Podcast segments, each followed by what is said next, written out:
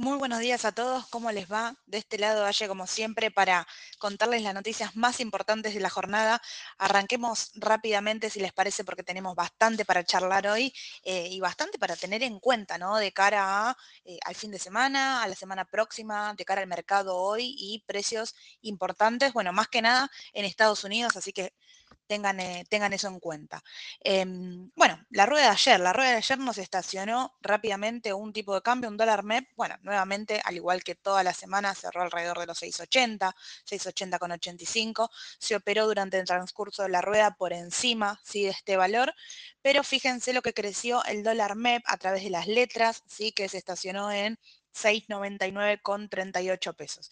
Después tenemos un contado con liquidación que comenzó a avanzar un poquito más y lo tenemos nuevamente cerca de los 7.50. Si recuerden, estaba hace no mucho menos de, dos días, ¿no? Esta semana estaba en 7.35, hoy está en 7.48 con 87.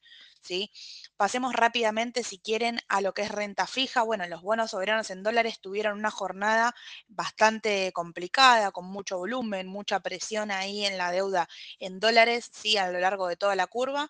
La peor em, performance, podríamos decir, que la tuvieron los bonos al 2035 y dentro de los más operados, bueno, el AL30D y el GD30D tuvieron baja superior al 2%, ¿sí? Puntualmente el AL30, quien está eh, aprovechando estos precios para, para ingresos, bueno, recuerden que tiene un soporte importante en 28, que quizás lo puede ir a buscar el corto plazo, y si se llega a sostener y... Em, dar indicios de rebote al corto plazo, bueno, serían buenos precios de ingresos, siempre como, como lo venimos diciendo, ¿no? Entendiendo que son activos de riesgo, que estás comprando deuda eh, nada más y nada menos, ¿no? Que, deuda argentina a valores eh, bajos, ¿no? Que tienen rendimientos de TIR por arriba del 40%, los bonos más cortos. Por otro lado, los bonos ajustados en pesos, la plaza de los TX, TX24, TX26, tuvieron una jornada mixta, los TX24 lograron un pequeño eh, aumento y vienen con una pequeña corrección, podríamos decir. Venía con una tendencia alcista muy cumplida, ahora este mes que, eh, bueno, se congelaron todos los precios, ¿no? Que se espera quizás una inflación por debajo a los dos dígitos, teniendo en cuenta que se frenó todo en el medio de cara a las elecciones, bueno, quizás se espera que la inflación de septiembre sea corta en cuanto al índice de coeficiente SER. Eh, desde ese lado, bueno, los bonos ajustados por ser quizás no son los más elegidos en este momento, pero pueden tener un rebote al corto plazo en cuanto al análisis. Por otro lado, si pasamos a la renta variable, tuvimos una jornada en el mercado local totalmente negativa, así con muy pocas luces verdes. El caso de, eh, del panel líder fueron cuatro, se destacó IPF, Central Puerto, Pampa y Edenor, IPF con un aumento mayor a un 3%, Central Puerto en su plaza en pesos mayor a un 1%, al igual que Pampa y Edenor únicamente el 0,5%.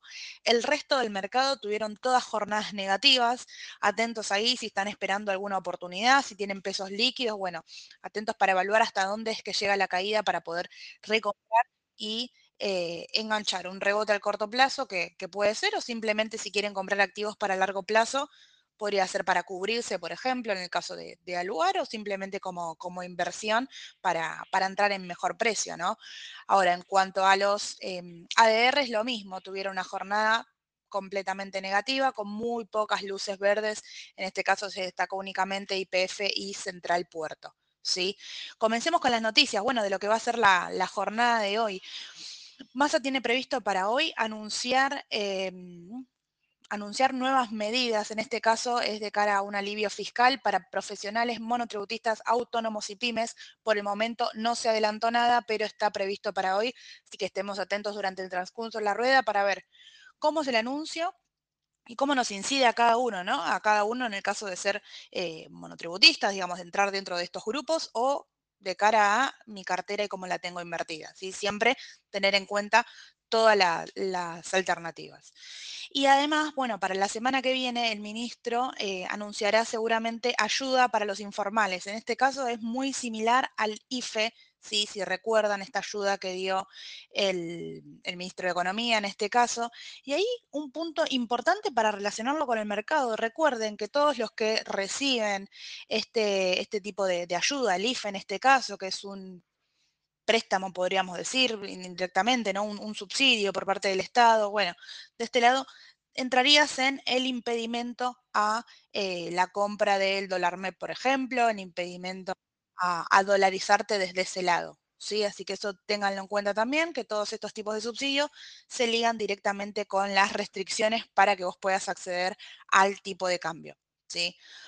Por otro lado, bueno, el Banco Central continúa comprando dólares y estamos en medio, todavía le quedan unos días a el, dólar soja que, se está llevando a cabo durante este mes, pero lo que llama la atención es el volumen de la compra en este caso, porque el Banco Central el martes había comprado 62 millones eh, de dólares en el MULC y ayer tan solo compró un millón. Si bien viene haciendo compras, no es de la misma magnitud que lo hacía la semana pasada, sino que va eh, descendiendo, ¿sí? Así que va a continuar vigente el dólar soja, todavía le quedan unos días, pero tener en cuenta que em, se están reduciendo las compras ¿sí? de, dólares en este caso. Por otro lado, en cuanto a los datos puntuales, bueno, las eh, importaciones medidas en cantidades dentro de él, esto es importante para la balanza comercial, sí, crecieron un 7,4% interanual durante eh, agosto, aunque el efecto de los precios que los precios bajaron un 18%, ¿sí? generó que en general, más menos, cayeran las importaciones nuevamente un 12% en cuanto a su valor. ¿sí? Y por otro lado, otro dato puntual, digamos, dato, dato duro dentro de los datos económicos, es el déficit durante agosto en este caso, que se registró un déficit primario de 36.964 millones. Eh, así que esto, bueno, a tenerlo en cuenta, todos estos datos puntuales también son relevantes para entender el día a día y cómo es que estamos llegando a las elecciones, ¿no? Tan solo un mes de las elecciones que va a inyectar sin duda muchísima volatilidad en el mercado, nos va a tener a todos alertas. Recuerden, como siempre les decimos, tener la cartera acorde al riesgo que quiero correr más de cara a lo que se viene. Recuerden, em, como les dije recién, a un mes de las elecciones, si ustedes están recibiendo, por así decirles, un plazo fijo la semana que viene, estén atentos porque si de llegar a renovar, renovarían para después de eh, las elecciones, quizás eh, si quieren bajar el riesgo, tienen otras alternativas dentro del mercado. Siempre yo les comento el tema de la caución y hay también alternativas, bueno, renta fija, renta variable, para que lo vayan buscando. En cuanto al mercado local, para ir cerrando, que estar atentos durante el fin de semana. El domingo habrá elecciones en Mendoza.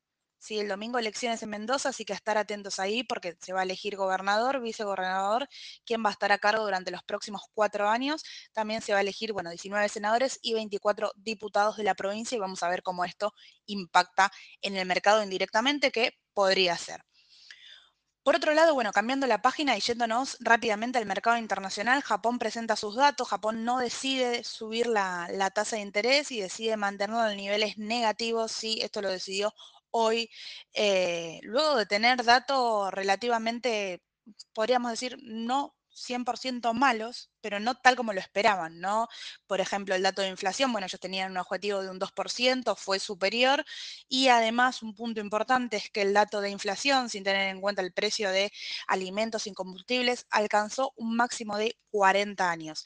Eh, así que están en récord, fíjense cómo la inflación sigue siendo un problema a nivel mundial, no es algo em, ni propiamente de Argentina, ni propiamente de eh, Estados Unidos, digamos, todos están trabajando para manejar el tema de la inflación. Estados Unidos puntualmente, bueno, decidía el tema de aumentar o no la tasa de interés, Japón está exactamente con lo mismo y le afecta directamente a la moneda que pierde valor frente al dólar estadounidense en este caso y cae un 0,5. Atentos ahí con las empresas japonesas. Por otro lado, el petróleo se aprecia nuevamente porque crecen las expectativas de oferta y tenemos a un WTI hoy aumentando un 1%. Seguramente las empresas de... Em, de petróleo, en este caso Exxon, Chevron, ¿sí? todas las empresas relacionadas aumenten con el aumento del WTI, que está buscando nuevamente el máximo anterior alrededor de 90-91 dólares. ¿sí?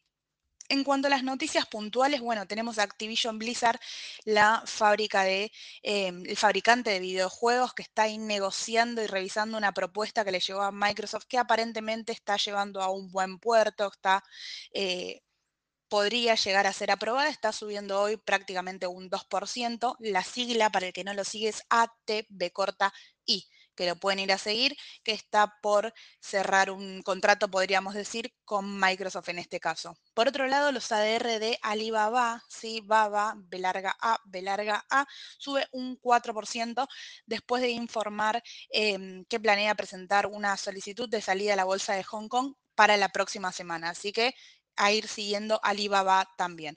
En cuanto a los futuros, lo que les decía al inicio, tenemos a los índices en precios clave. Fíjense dónde cerró el Standard Poor's SPY LTF de referencia. Cerró en 7.30 y en el pre está rebotando en ese valor, así que precio importante que no debería quebrar, perdón, 4.30, no 7.30. 4.30 es el precio importante. En cuanto al QQQ, lo mismo, 3.57, un precio importante de referencia. Hoy ya está un poco por encima de eso y está rebotando. Aparentemente podríamos llegar a tener una jornada más tranquila, ¿sí? Y el Dow Jones, bueno, 3.38 aproximadamente, un precio a tener en cuenta de posible rebote al corto plazo, bueno, y seguir evaluando cómo se da todo. Así que bueno, esto ha sido todo. Como siempre les digo, cualquier consulta nos escriben a todos nuestros canales de comunicación. Muchas gracias por el apoyo de siempre, por el cariño de siempre. Lo dijo Sole ayer y lo repito Sole hoy. Eh, lo repito yo hoy. Gracias a, todos por, la palabra de aliento. Eh, espero que, que les sirva toda la información y nos vemos la semana que viene para que tengan, como siempre, todas las noticias. Que tengan una excelente jornada y buen fin de semana. Hasta luego.